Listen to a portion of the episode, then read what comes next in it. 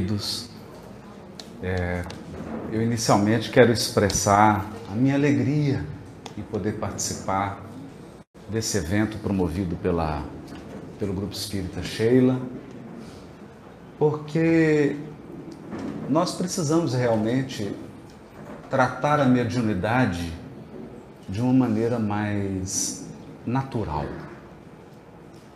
com mais amor, com mais compaixão, com mais respeito à pessoa do médium, aos seus desafios, às suas lutas, ao esforço que ele faz, à incompreensão que ele sofre, às dificuldades que ele enfrenta no curso do exercício da mediunidade, porque não é fácil. E muitas vezes as pessoas, na ânsia de defenderem a verdade, acabam faltando com a caridade. E nós precisamos compreender que na pauta de conduta dos espíritos superiores, a caridade nunca anda sem a verdade e a verdade nunca anda sem a caridade. Portanto, podermos encontrar com os médiums, conversarmos com eles, nos inteirarmos da sua vida, da sua história, de como o fenômeno desabrochou, de, dos desafios que ele enfrentou até que ele pudesse aceitar a faculdade mediúnica, até que ele pudesse lidar com os poderes mediúnicos, é para todos nós um motivo de enriquecimento espiritual. Eu hoje venho falar sobre os desafios contemporâneos da mediunidade, mas eu escolhi um caminho muito mais difícil, mais árduo e mais íngreme. E me recordei aqui de Jesus que sempre se dirigia a Jerusalém seguindo as margens do Rio Jordão, a começar por Arbel, o monte à beira do lago de Genezaré, e ele então seguia pelas reentrâncias do vale, que era um caminho mais verde, com água, mais ameno, mas em determinada ocasião ele precisou passar pela Samaria, então fez o percurso mais difícil. Passando por desertos, pela secura, pelo sol, e os caminhos mais difíceis e mais áridos, eles reservam muitas vezes as paisagens mais inusitadas. Então eu vou pedir a paciência, porque eu preciso fazer uma introdução. E ela vai ser difícil. Vai ser árdua. Mas eu tenho certeza que quando nós caminharmos para a segunda parte da fala, em que nós tocarmos diretamente nas questões da mediunidade, as paisagens visualizadas na primeira parte serão uma dádiva. Serão valiosas. Eu começo então por um capítulo do livro Evolução em Dois Mundos. Capítulo 13 do livro Evolução em Dois Mundos, e depois nós vamos caminhar para o 14. No capítulo 13 do livro Evolução em Dois Mundos, André Luiz fala sobre os fluidos. Vou citar também um texto de Allan Kardec, de março de 1868, na Revista Espírita, em que o codificador fala sobre infecções fluídicas. Selecionei esse texto apenas para que os críticos não digam que a obra de André Luiz não está em perfeita harmonia e sintonia com a obra do codificador. Então, fica a dica. O capítulo 13 do livro Evolução em Dois Mundos diz assim: A consciência que aprenderá a realizar complexas transubstanciação de forças nas diversas linhas da natureza ao se adaptar aos continentes da esfera extrafísica, passa a manobrar com os fenômenos da meditação e reflexão de que o pensamento é base fundamental. uma pequena introdução para nos dizer o seguinte. O princípio inteligente, aqui eu vou fazer uma abordagem de evolução espiritual para a gente entender a mediunidade. O princípio inteligente, criado simples e ignorante, deve construir e conquistar com o apoio, a orientação e a sustentação de Deus através dos seus intermediários, ele deve conquistar a própria glória. Passo a passo. Portanto, o Criador não nos presenteia com um órgão físico. Ao longo da evolução, você conquistou seus órgãos físicos. Você conquistou essa formosura que é o corpo humano. Essa obra extraordinária. André Luiz irá dizer, aqui no final do capítulo 13, que desde os seres unicelulares, dos vírus e bactérias, até a primeira expressão do hominídeo, que antecede o Homo sapiens, o princípio inteligente gastou 15 milhões de séculos. Então, eu não sei se você se recorda, quando você era uma bactériazinha, você demorou um bilhão e meio de anos para você ficar de pé. Ficar de pé. Porque pensar, tem gente até hoje que não aprendeu. Né? Bom, 1,5 bilhões de anos. Conquistando cada elemento, porque na lei divina, o princípio inteligente está lá no livro dos Espíritos começa no átomo. E ele precisa aprender a reger esse material que é extraordinário, que é o átomo, que é extraordinário. Mas à medida que ele vai avançando, ele vai gerenciando unidades mais complexas. Por isso que ele é princípio criado simples, ele vai ganhando em complexidade, ele é ignorante, porque no início ele não sabe. Então, o primeiro exercício dele é equilibrar duas bolinhas. Não, uma. Um elétron. E um núcleo. Ou seja, você começa a evolução tendo que vigiar duas tartarugas. E às vezes uma foge. E ali nós vamos ganhando conhecimento, mas não é conhecimento de, de Google, é conhecimento no sentido filosófico, porque é um conhecimento que diz respeito a saber, a agir, a operar, a manipular. Então, é um pouco também de habilidade, conhecimento como habilidade operacional.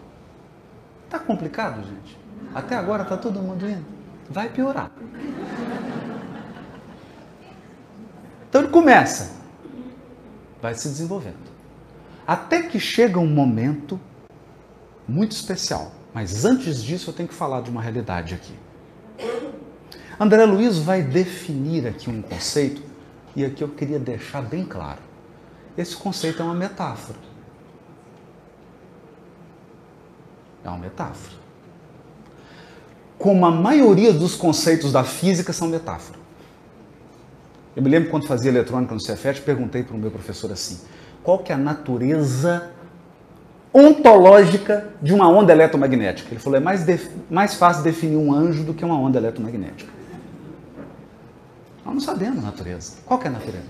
Qual que é hoje na física quântica? Qual que é a natureza da matéria? Todo mundo foge. Ninguém quer explicar isso. Aí te apresenta uma equação matemática. A equação matemática é tipo assim, não vamos falar no assunto, não, vamos só calcular. Correto? Então isso aqui é uma metáfora. E a metáfora é a metáfora do fluido. Do fluido. Sabe-se que a matéria apresenta-se no estado sólido. O que é o estado sólido? Está aqui. Ó. Se eu começar a pressionar isso aqui, ó, Se eu colocar muita força, o que, que vai acontecer com isso aqui? Vai quebrar. Isso acontece com um fluido, que é um outro estado da matéria, que é, por exemplo, líquido, gás. Acontece? Não. No fluido, pela estrutura das moléculas mais maleável, você exerce uma pressão e ele não faz isso. E ele se adequa ao recipiente. Mas a principal característica do fluido, guarda isso aqui. Você pode falar, eu esqueci tudo. O fluido escoa. Pega a água aqui e derruba. O fluido escoa. O fluido flui. Flui. Então, se eu pegar essa garrafa aqui, ela flui? Não, ela flui. Eu posso jogar ela, mas fluir ela não flui. O fluido escoa. Ok? Isso é importante porque Kardec vai definir um conceito que é de fluido cósmico. Uma matéria elementar que flui pela criação infinita. Ou melhor, a criação infinita boia nesse fluido. E aí André Luiz vai dizer aqui: fluido vivo. Guarda essa palavra. Fluido vivo. No plano espiritual, o homem desencarnado vai lidar mais diretamente, porque encarnado você lida, mas indiretamente. No mundo espiritual você lida diretamente com um fluido vivo e multiforme. Vivo e multiforme. Estuante e inestancável. O que é estuante? Não, uma cachoeira. Estuante, ele está fluindo, está escoando. E inestancável, você não para.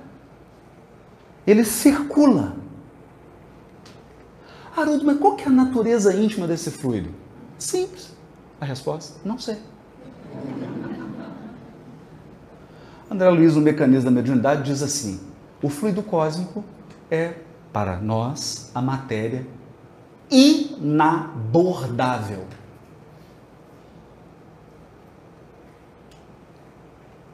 Inabordável é, por enquanto, espera. Ok?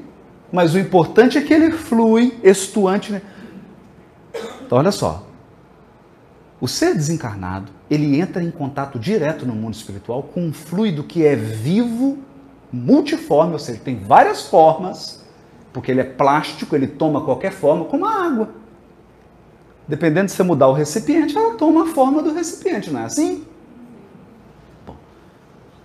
A nascer da própria alma.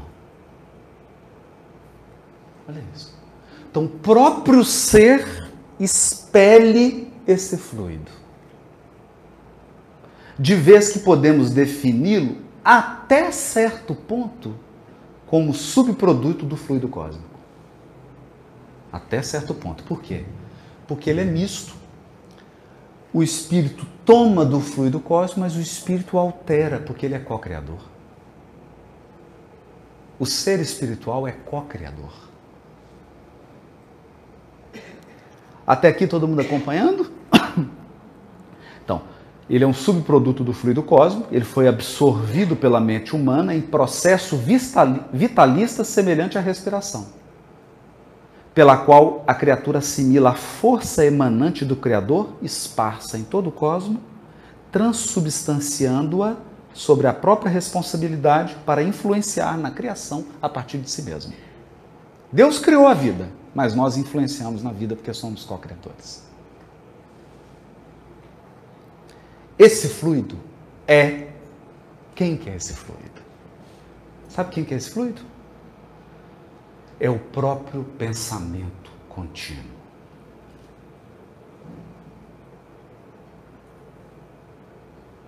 O pensamento é um fluido que o espírito emana dele ele modifica o fluido cósmico, que ele agrega algo que é dele, que algo? Não sei. Quem chegar primeiro é espírito puro, conta no, no próximo seminário.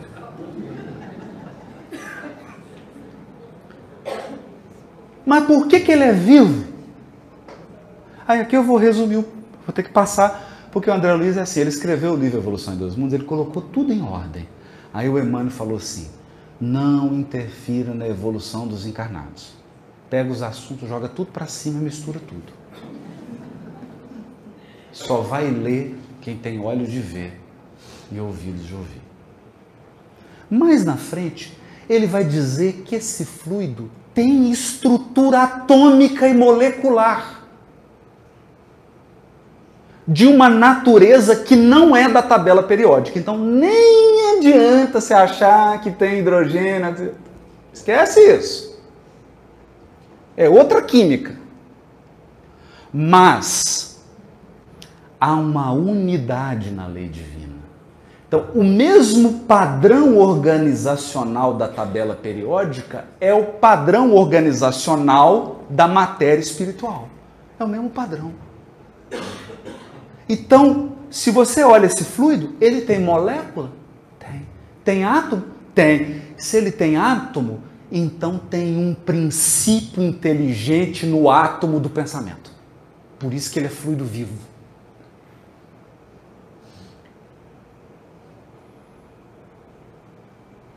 Agora se assustou, né? Claro.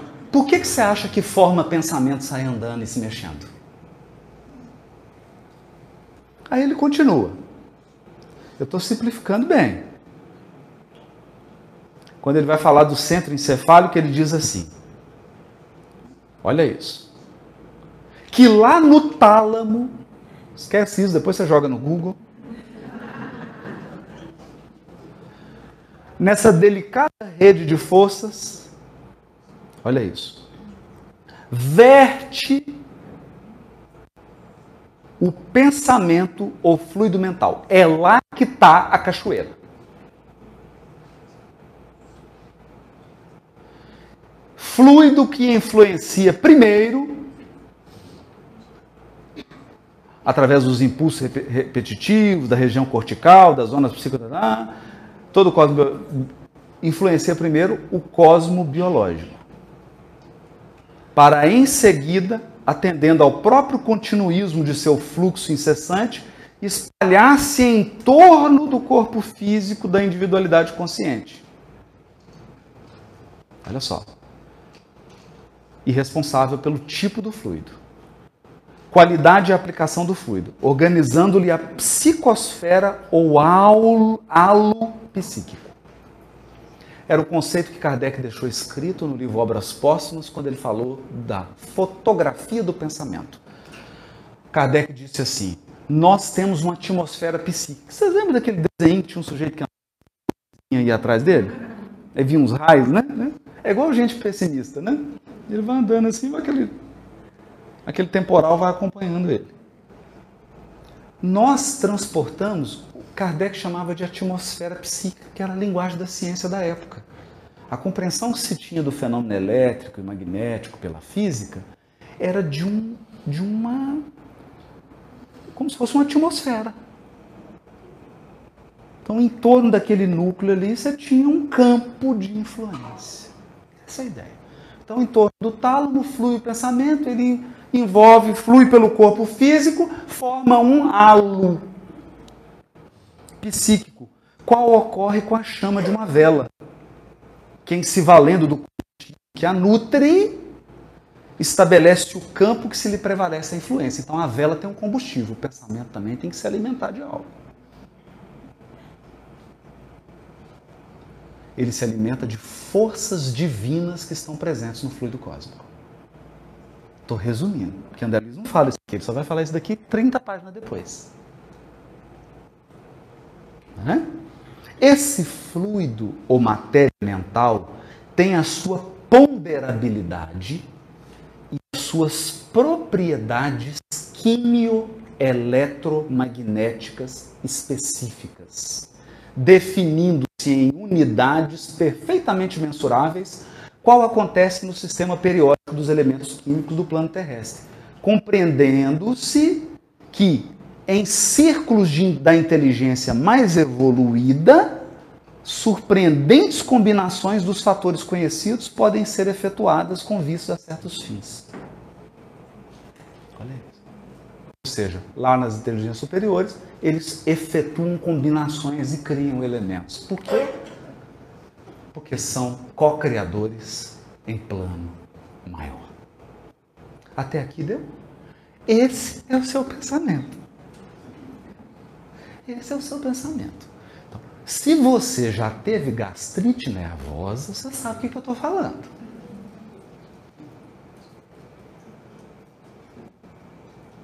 como que um estado mental afetou seu estômago. Como?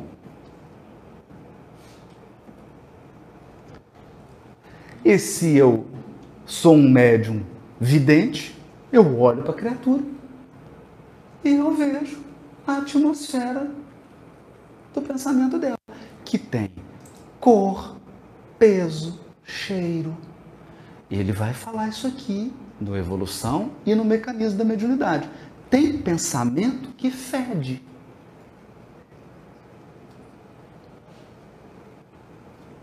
Tem pensamento que dá náusea. Você chega perto da pessoa, seu perispírito embrulha o estômago. Do perispírito. Sente náusea. Tem outros que atraem. Tem matéria mental que acalma. Tem outras agita, não tem assim? Tem outras que são bálsamo, outras são ácidos. Matéria mental. Até aqui tudo bem? Ok. Aí nós vamos seguir, vamos seguir. Lá no final do capítulo, o último item chamado plasma criador da mente, André Luiz diz assim: é pelo fluido mental com qualidades magnéticas de indução, que o progresso se faz notavelmente acelerado.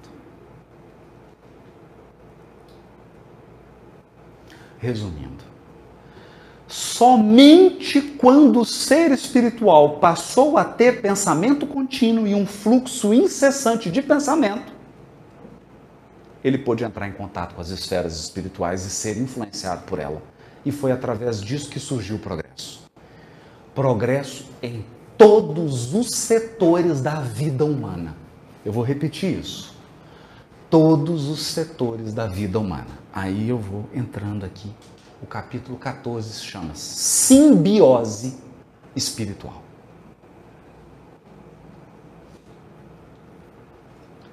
Aí o André Luiz vai explicar uma coisa aqui que eu vou passar rapidinho. Rapidinho. Se tem uma coisa que um organismo vivo precisa é de nutriente. Correto? Todo mundo entende isso aqui porque já está chegando a hora do almoço, já tem gente doida para terminar a palestra. Nutriente. Tem seres que são, que produzem o próprio nutriente. Não vou dar nome aqui científico, que não vem ao caso. Autotróficos e os heterotróficos ou alotróficos que dependem do alimento dos outros. Mas vamos entender como é que é isso aqui? Vamos. Está aqui a plantinha, ela tem uma estrutura nas células dela, tem uma estrutura, que é a clorofila.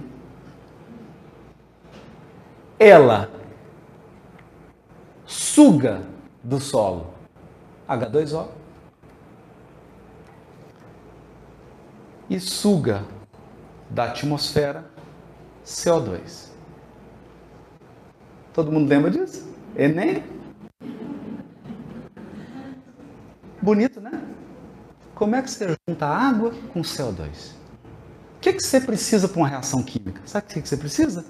Mesma coisa que você precisa para ligar um carro. Ignição. Energia. Onde que vem a energia? Do Sol. A luz são fótons, partículas mediadoras do campo eletromagnético. Ela capta o fóton e o fóton é a bateria do celular. Ela capta o fóton, a energia que ela precisa, o que, que ela faz? Começa a reação química. ela, repara isso. Ela sugou água pegou gás carbônico, captou a luz fez a reação química. Final do processo, o que, que ela tem? Oxigênio, que ela libera. E ela fica com o almoço. Coisa que todo mundo aqui aprecia: glicose. É o saboroso chocolate. Não é? Aquele creme, ambrosia, arroz doce. Não é? Cocada baiana cocada no forno com sorvete de creme. Hã? Hã? Muquequinha de ter, entendeu? Glicose. Transformou. Essa é a fotossíntese. E a quimiossíntese? Linda. Bactérias pegam estruturas minerais fazem essa mesma operação, só que ela retira a energia da quebra, da oxidação, que é um processo químico. Não vem ao caso, não precisa você entender isso. Depois você olha no Google. Através da oxidação de. Aí você tem bactéria que tira, que faz oxidação do enxofre, tem que faz da, da amônia, tem outras que fazem do ferro, ela obtém a energia, depois é a mesma coisa da fotossíntese. A parte 2 do processo é a mesma coisa. Você obtém a famosa cadeia de carboidrato, a glicose.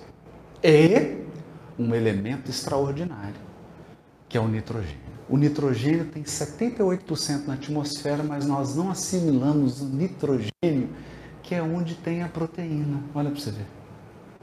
Todos os aminoácidos. Imagina se nós conseguíssemos processar o nitrogênio pela respiração, você não precisar mais comer carne. Mais nada, nenhum aminoácido. Você não precisava ingerir nada. Pela respiração você ia processar. Deu para entender? Fotossíntese, quimiossíntese, parou da palestra sobre biologia?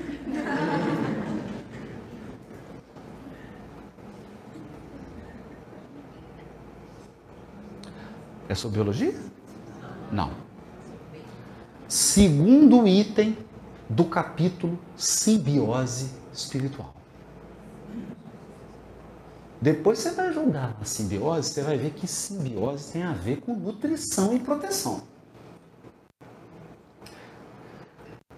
André Luiz fala assim: início da mentossíntese. Então tem fotossíntese, quimiossíntese. Com a fotossíntese você tem glicose. Com a quimiossíntese você consegue aminoácidos, proteínas, as enzimas. Olha, as substâncias são as chamadas biomoléculas, que dependem de alguns elementos químicos: hidrogênio, oxigênio, carbono, nitrogênio e depois fósforo, enxofre, ferro. Mas basicamente são esses: oxigênio, hidrogênio, carbono e nitrogênio. Esses são os átomos da vida. Esses são os átomos da vida. Então, você acha que Deus dá a glicose? Você acha que Deus dá a glicose? Não. Deus dá o fóton a água e o gás carbônico. Mas quem tem que cozinhar é você. Aí você mistura tudo, a glicose, o princípio inteligente obtém pelo trabalho, pelo esforço, pela atividade dele. Ok? A quimiossíntese, a mesma coisa. A bactéria vai lá nos elementos inorgânicos compostos inorgânicos, não vem aqui ao caso, faz lá uma reação química para obter energia e com essa energia ele vai conseguir a proteína, o carboidrato e as substâncias biomoléculas. É isso. Agora nós vamos falar de questões espirituais. Você lembra lá do fluido do pensamento? Lembra lá? Então vamos. Erguido, porém, a geração do pensamento ininterrupto, altera-se a individualidade do ser de modo particular. Quando o princípio inteligente começa a ter pensamento contínuo, muda tudo. O que, que muda? O princípio inteligente inicia desde então nas operações que classificaremos como mentossíntese. Porque elas estão baseadas na troca de fluidos mentais multiformes. Troca de fluidos mentais. O que, é isso? As mentes se alimentam.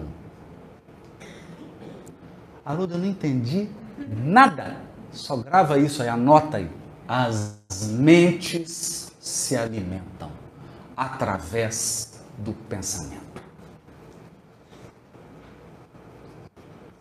Se alimentam. Por quê? Porque não é só ideia. Não é só ideia que a gente troca. A gente troca fluidos imponderáveis. Por isso que lá em nosso lar está dito: o amor alimento das almas.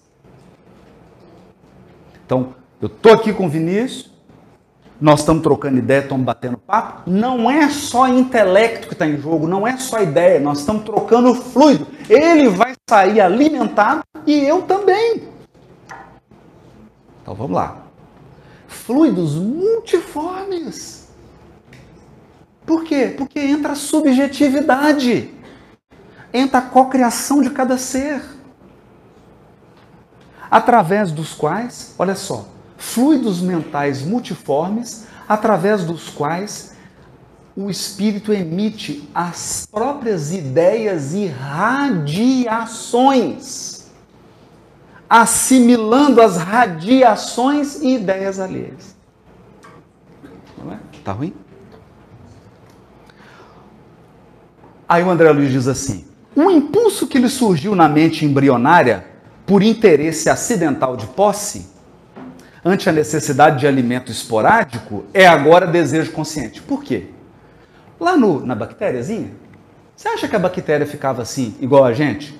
Ah, o que, que eu vou almoçar hoje? Aí você está almoçando e fala assim: o que, que eu vou jantar? A bactéria não tem isso, porque ela não tem pensamento contínuo. Então, na hora que surge a necessidade de alimento, ela pensa no alimento, vai lá e faz. Acabou o alimento, ela para de pensar. No ser que tem pensamento contínuo, você começa agora a ter um desejo consciente e permanente de se alimentar. Olha isso. E, sobretudo, o anseio genésico, instintivo, que lhe sobrepunha a vida normal em períodos curtos, que era o período do cio, converte-se agora em atração afetiva constante. Atração afetiva constante. Então, todo ser que chegou à condição do pensamento contínuo, ele tem necessidade de se nutrir espiritualmente e ele tem necessidade de atrair, de trocar energias sexuais permanentemente. Agora, não confunda energias sexuais com a sexualidade orgânica, são coisas completamente distintas. Eu posso trocar energias sexuais. Nós agora estamos trocando energias sexuais. Que são fluidos nutritivos nascidos do afeto e da atração. Só que aqui é permanente. Então, o que era esporádico Pensa, por exemplo, no seu pet. A fêmeazinha. Ela tem necessidade. Você já viu a fêmea assim, colocando uma sainha para atrair o parceiro, dançando uma dancinha? Não, períodos regulares. Quando nós chegamos ao nosso estágio,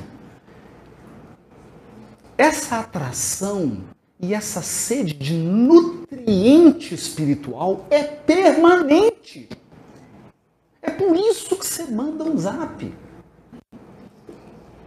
É por isso que você faz uma ligação.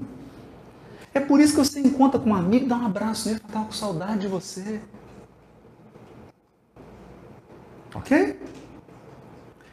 A morte física interrompe as construções no terreno da propriedade do afeto. Olha isso. A morte fí física tira o que você possui e tira o afeto. Para quê? Para provocar um processo evolutivo. É para isso que a gente desencarna e perde as pessoas amadas. Não é maldade. É renovação. E ele continua. Épocas numerosas são empregadas para que o homem senhoreie o corpo espiritual nos ciclos da consciência mais ampla. Então, o que, que o André está dizendo?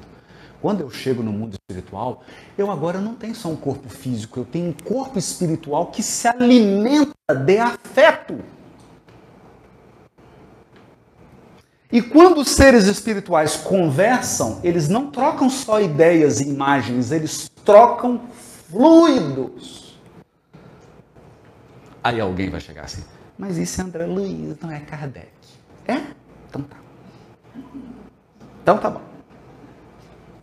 Allan Kardec, Revista Espírita, março de 1868, artigo intitulado Infecções Fluídicas.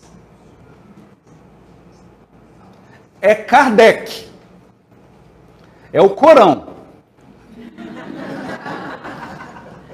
Certas afecções, mesmo muito graves e passadas ao estado crônico, não têm como causa primeira a alteração das moléculas orgânicas. Olha isso. Mas a presença de um mal fluido que, a bem dizer, as desagrega, perturbando a sua economia. Rinite, sinusite, gastroenterite, o tanto de infecção, você acha que foi orgânico e foi mal fluido. Ah, mas eu não concordo com isso. Discute com Kardec. Sucede aqui como num relógio. Olha a metáfora do Kardec, genial, metáfora de educador. Sucede como num relógio, em que todas as peças estão em bom estado, mas cujo movimento é parado ou desregulado pela poeira. O relógio está perfeito. Aí você leva no relojoeiro e fala assim: qual é o problema do relógio? Ele, higiene. Limpar. Tem que trocar nada, o relógio está perfeito. Poeira. Aí chega a pessoa aqui no centro e fala: estou com algum problema físico? Não. Algum problema orgânico? Não. Então qual que é o meu problema? Higiene espiritual. Olha isso. Fluidos. Aí Kardec continua. No final, ele vai, é lindo esse texto, gente, vale a pena ler, tá? Eu vou ler só o finalzinho aqui, porque eu preciso dar sequência. Essa teoria pode assim resumir. Aí o Kardec vai resumir. Quando o mal exige a reparação de órgãos alterados, necessariamente a cura é lenta e requer uma ação contínua. Ok? Danificou a flora intestinal? Não adianta você vir aqui tomar passe só. Tem que ter uma. Eu, ah, mas vai ter uma. Bom, se tiver uma materialização e o espírito materializar antibiótico, aí tudo bem. Mas tem que ter uma ação orgânica, porque tem peças danificadas. Agora. Uma ação contínua. E um fluido de qualidade especial.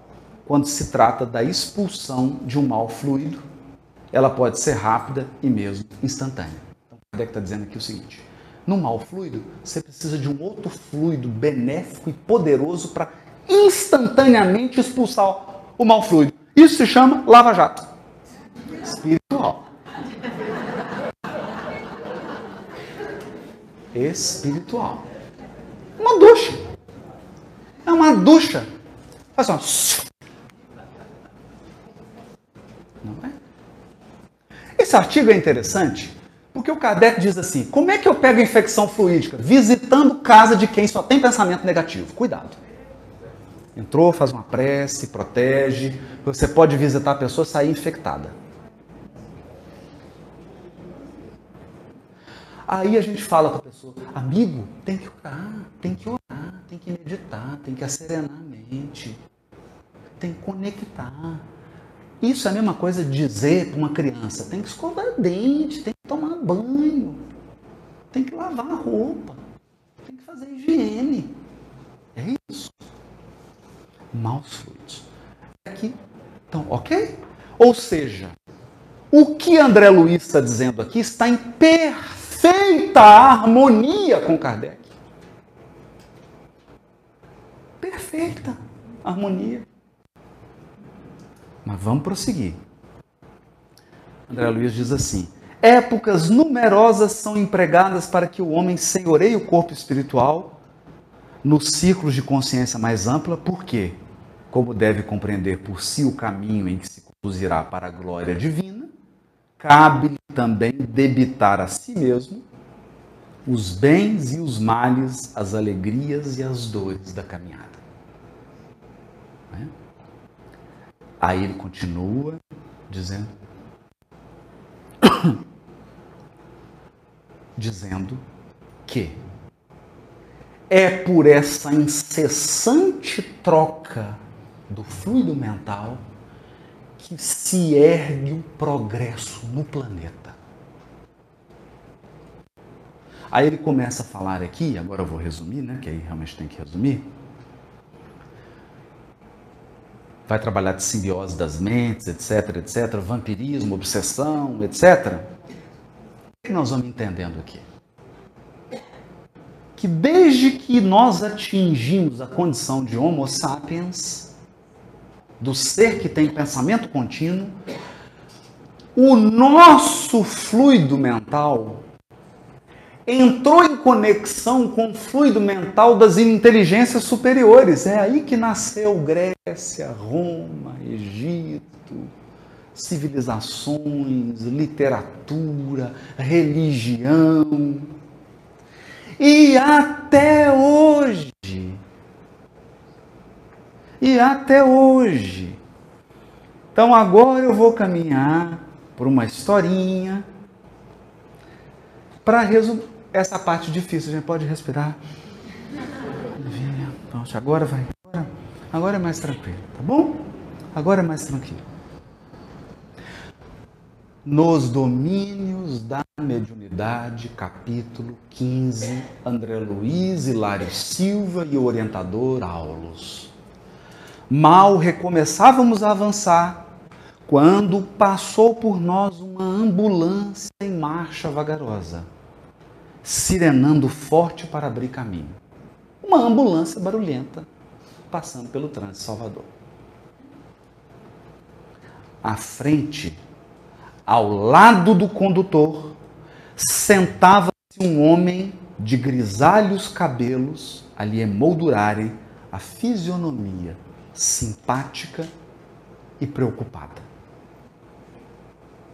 um médico de cabelos grisalhos, exalando simpatia e preocupado com o doente que estava sendo conduzido pela ambulância.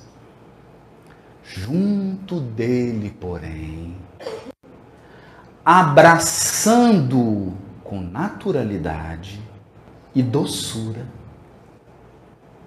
uma entidade em roupagem lirial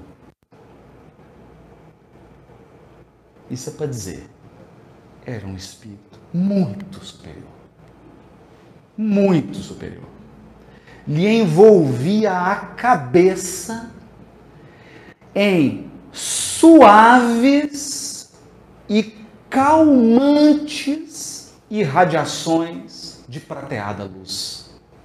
Por que, que você acha que eu vim aqui falar de fotossíntese com você?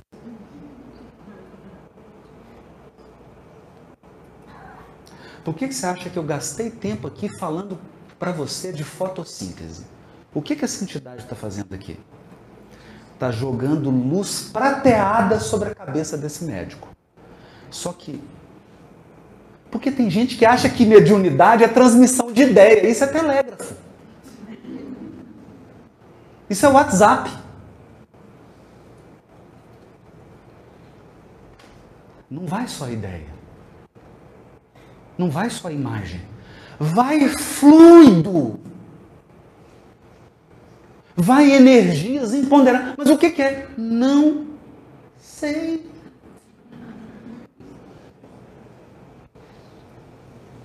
Essa luz prateada canalizava irradiações calmantes e suaves.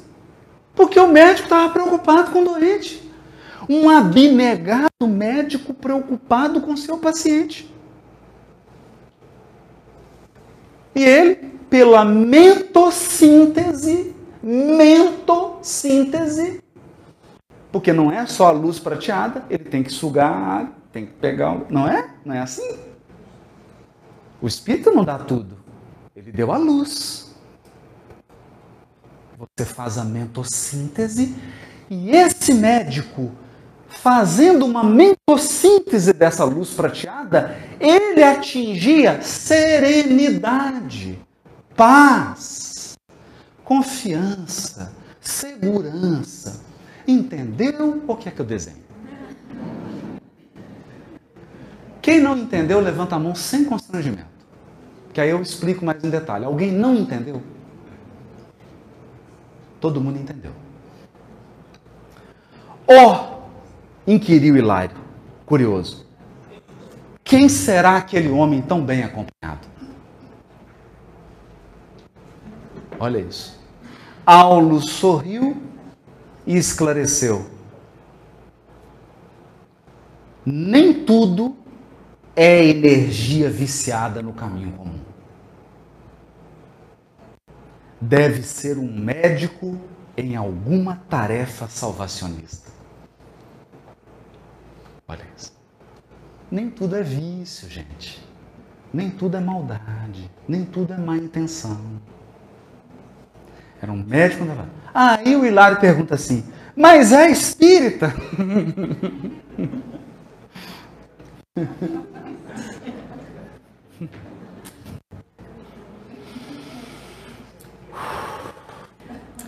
Com todo o respeito que devemos ao Espiritismo, é imperioso lembrar que a bênção do Senhor pode descer sobre qualquer expressão religiosa, ou seja, não é espírita.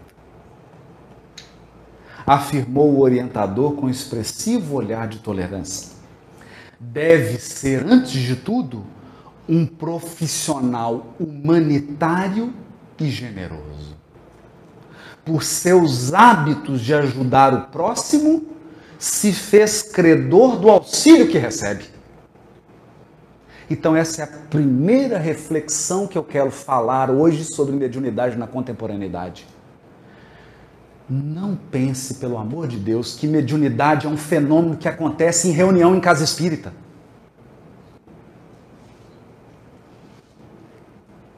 Mediunidade não é um fenômeno que se restringe a uma sala preparada em casa espírita. Isso é um equívoco. E nem pense que é o dirigente ou o presidente do centro espírita que controla a mediunidade. Porque quem estava irradiando raios prateados, dourados, sobre a cabeça desse médico era a entidade, não era o presidente da casa espírita. Porque esse médico nem espírita era.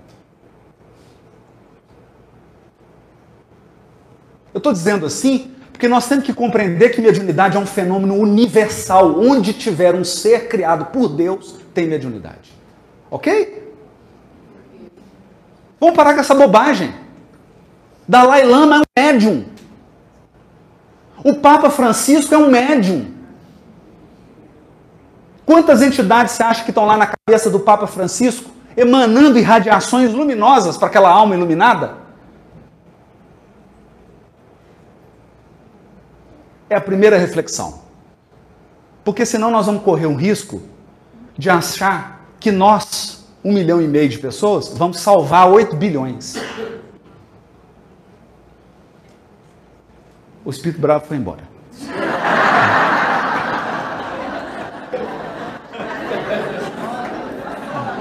Não lhe bastariam os títulos de espírita e de médico para reter a influência benéfica que se faz acompanhar. O que que o, o que o Aulus não está desmerecendo o espírita, gente? Nós somos espíritas. O que, que é isso? Não é? Nós tivemos um médico espírita de ajoelhar, doutor Bezerra. Não é isso. Ele está dizendo que não basta ser espírita e não basta ser médico. Ele recebia essa assistência porque ele amava o próximo. Outra coisa, tem gente que acha, ah, eu sou médium porque eu entrei na casa espírita, agora eu vou exercer mediunidade. Hã? Como é que é? Eu vou exercer mediunidade porque eu entrei na reunião mediúnica? Peraí, você não exerce a mediunidade no seu trabalho? E você não exerce a mediunidade quando você está cozinhando? E você não exerce a mediunidade quando você vai tomar um banho, um banho de praia? Que história é essa?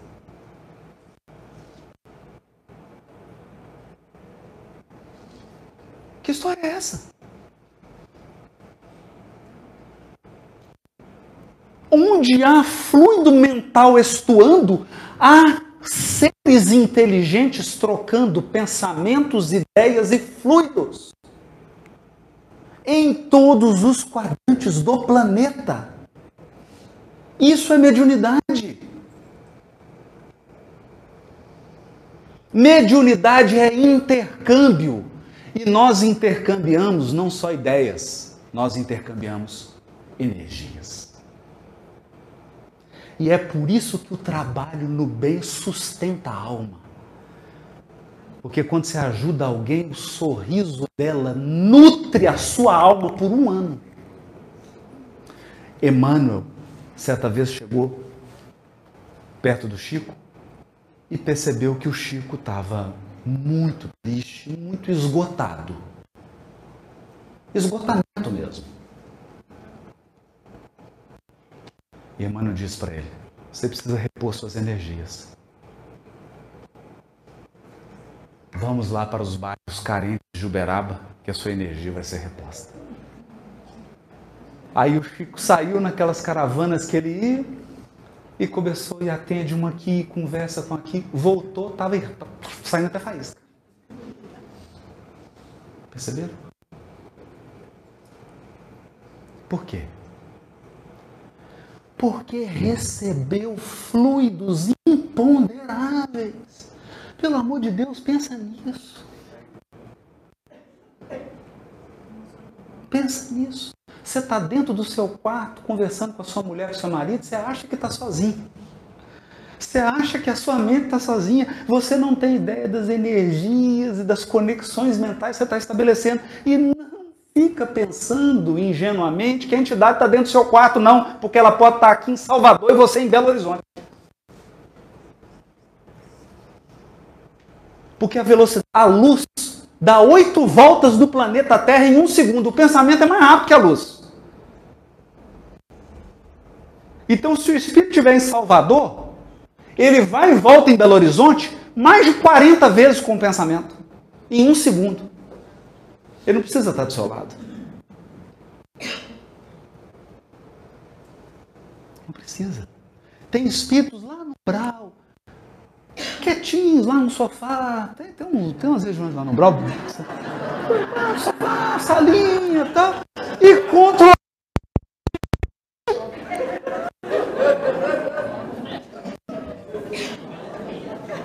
Percebe? Aí você 500, 1.500 quilômetros daqui e ele fala assim: manda um zap. Manda, cria um escândalo. um escândalo. Posta no Facebook. Você acha que a entidade está do seu lado? Não. Mas você está conectada a ela pela frequência. Pela frequência. Porque pega um aparelho de rádio aí, ou um celular com um aplicativo, você vai conseguir agora, eu te provo. Pega e vem aqui que nós vamos sintonizar uma rádio lá de Belo Horizonte. Mas você não está em Salvador? Como é que você consegue? Como é que você consegue sintonizar uma rádio em Belo Horizonte se você está aqui em Salvador? Ah, porque o locutor veio aqui para o seu lado? Sussurrar no seu ouvido? Não. Você sintonizou na frequência, na onda eletromagnética.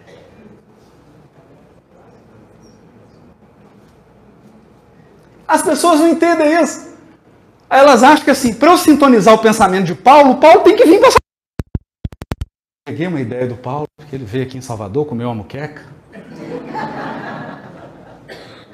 Basta o Paulo emitir uma onda mental e ela chega em todos nós aqui. Você acha que o Cristo governa o planeta como, meu Deus? Você acha que é como? Como que você acha que é? Eu vou dizer para você, Cristo Consolador, Evangelho segundo o Espiritismo, eu jardineiro das almas, cultivo. Não, eu, jardineiro, cultivo as vossas almas no silêncio dos vossos pensamentos. É isso que o Espírito de Verdade diz. O Espírito de Verdade diz assim, eu estou dentro de você observando a sementinha, tudo, você não está nem sabendo que eu estou aí. Só passando a ressonância magnética no você. Percebeu? Então, o que eu queria aqui transmitir é que mediunidade não é do espiritismo. Mediunidade é uma força da natureza. Mediunidade é uma força da natureza.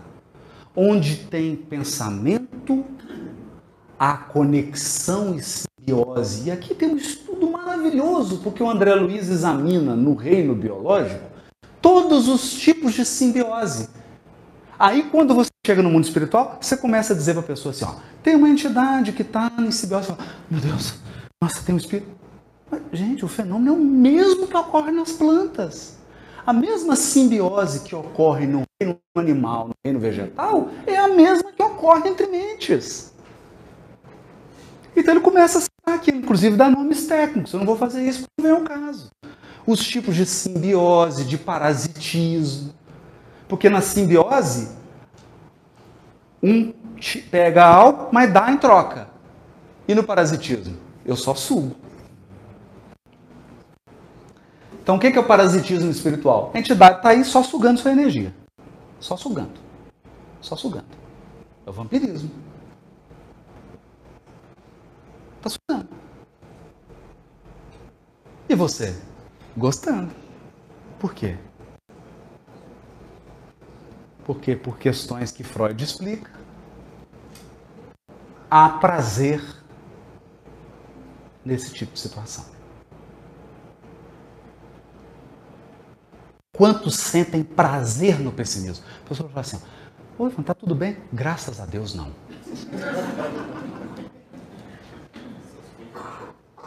Porque se tiver bem, eu não suporto. Não é assim?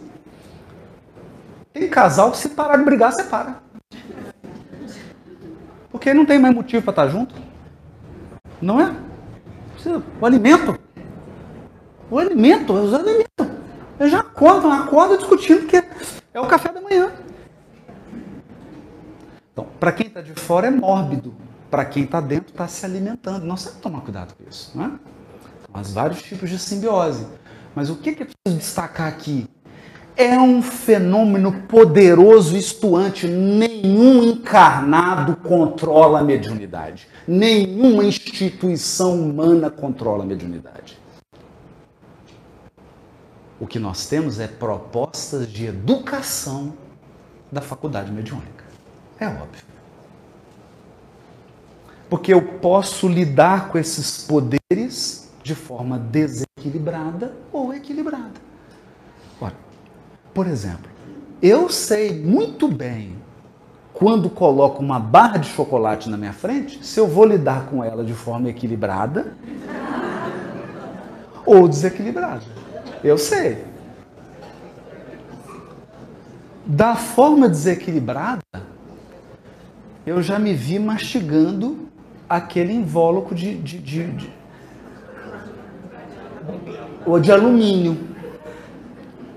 Aí tirei um alumínio assim, que é claro que foi o chocolate, foi o alumínio, foi tudo.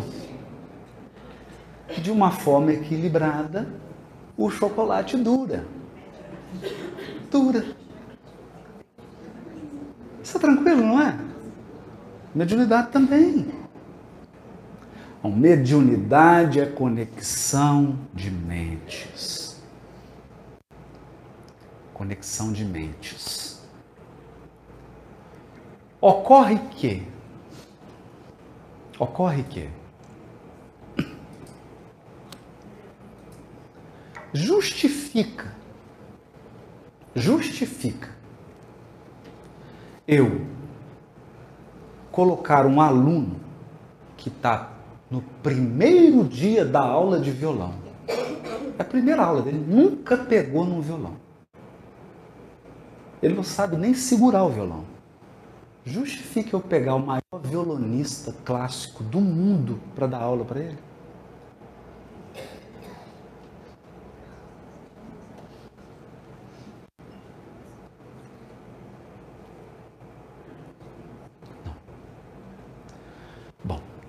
Mediunidade é conexão. Mediunidade é troca de quadros mentais e de fluidos pelas mentes. Mas a qualidade das entidades com as quais você entrará em contato dependem do teor da sua moralidade.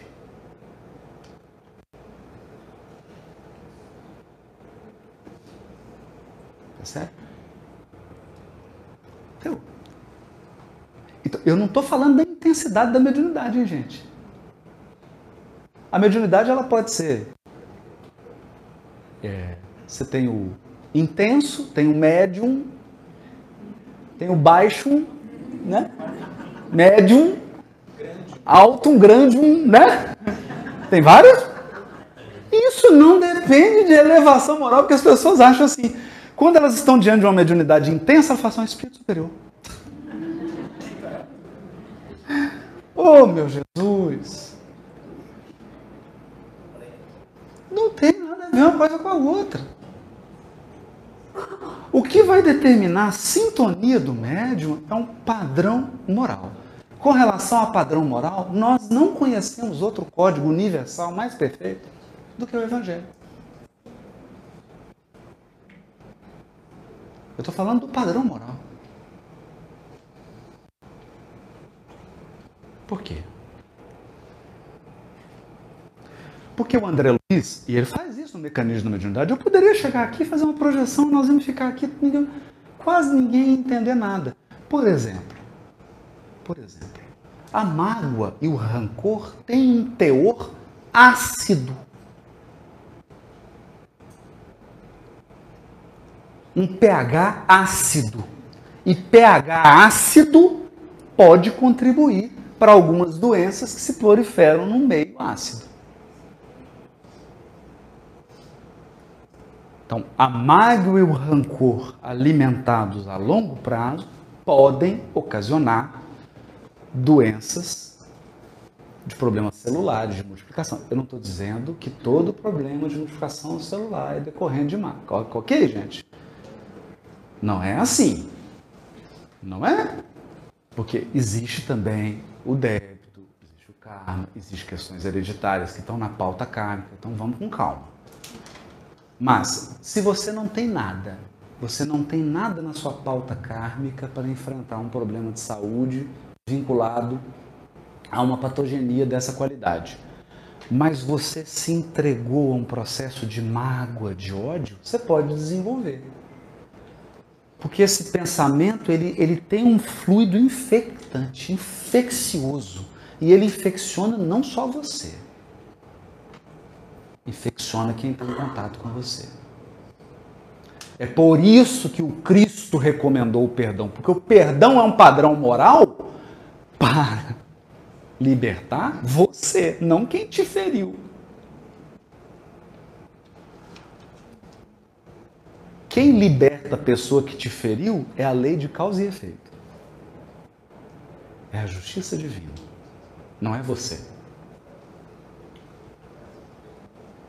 O perdão nos liberta. E nós vamos examinar uma série de coisas. A fé, a confiança. Por quê? Se você começa a ficar com muito medo e muita ansiedade, você entra numa sobrecitação da sua matéria mental, você começa a destruir tudo. Tem muitos aqui, tem muitos médios aqui que sabem disso. Você está muito ansioso, carro não dá partida, celular começa a falhar, computador começa a dar falha. Os médicos ficam tudo quietinho. Não é assim? Porque o negócio ganha uma densidade que chega até a afetar principalmente objetos elétricos. Eletromagnéticos. Afeta. Afeta. Mas se afetou a sua televisão, imagina o seu cérebro. Então, por que, que o Cristo pedia que nós nos recolhêssemos a um aposento íntimo e orássemos em segredo àquele que vê em segredo? Por quê? Para serenar nossa matéria mental, para serenar, serenar nossa mente, para aurir força. Aurir força, gente, é de verdade é de verdade. Nós recebemos energias imponderáveis que quem não recebe, e quando você compara quem está recebendo com quem não está recebendo, você vê a diferença nítida.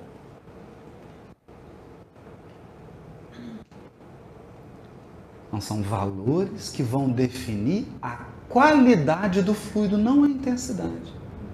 Qualidade. Pois bem, qual é a reflexão que nós fazemos então? A reflexão que está no capítulo Associação do livro Pensamento e Vida. Se o homem comum pudesse contemplar com os olhos da carne as ondas de pensamento, veria de pronto que todos vivemos em regime de associação. Então você sai aqui, Salvador. Se a gente pudesse contemplar, você ia ver uma mente e ia perceber a matéria mental dele conectada a várias outras mentes no planeta. A ponto de Emmanuel dizer assim no Pensamento e Vida: a tristeza que você sente aqui te conecta com toda a tristeza dos tristes da terra.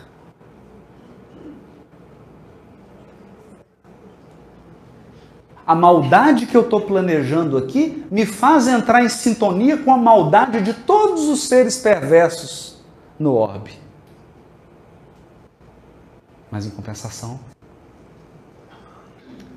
a intenção pura, o desejo de fazer o bem, o desejo de ajudar me conecta com todos os corações, todos os seres que emanam o bem em nosso favor. É uma questão de associação. E esse é um fenômeno como o da gravidade.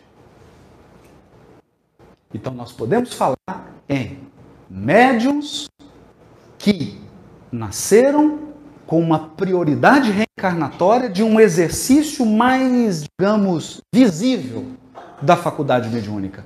Mas não menospreze os teus dons, diria Paulo a Timóteo. Não menospreze a tua mediunidade. Todos somos médios. Todos somos médios.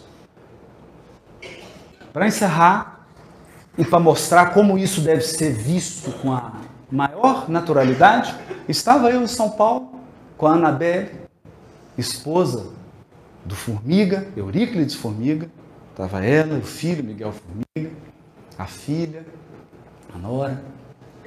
E eu falei para ela, Adele, conta um caso. Conta um caso do Chico. Mas, Haroldo, eu estava em Uberaba, fomos com formiga, e o Chico foi cozinhar pra gente, porque ele adorava cozinhar. E aí nós estamos na cozinha, o Chico vira e fala assim, Anabelle, você sabe fazer geleia de mocotó? Ela falou, não, Chico. Por quê? Não, porque a cozinheira do Dom Pedro II está aqui do meu lado querendo me ensinar.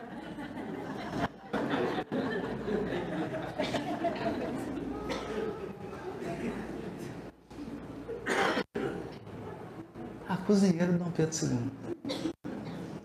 Vai lá. Fazer um geleia de mocotó.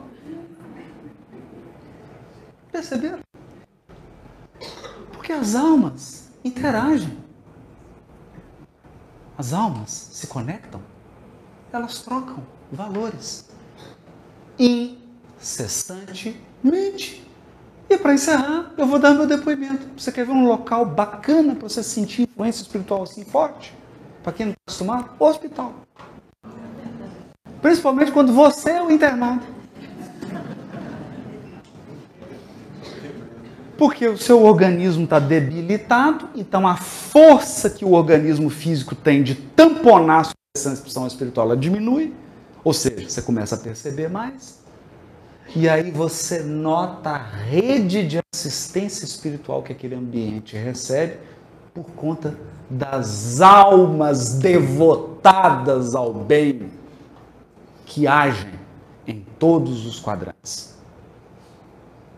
Você percebe. Mas a mim há um caso no livro Sexo e Destino que me comoveu. Quando Pedro Neves entrou numa boate de strip,